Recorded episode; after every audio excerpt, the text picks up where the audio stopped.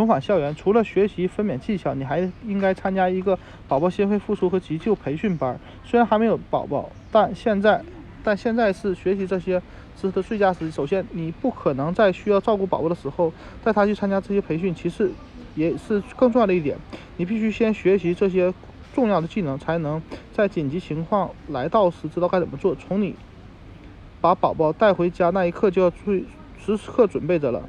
也可以参加私人课程，这类课程费用培训费更高。如果你能承担，这是个不错的选择。尤其是打算你啊，你当打算请爷爷奶奶、其他亲属、保姆来到照顾宝宝时，你会希望他们也具备相关技能。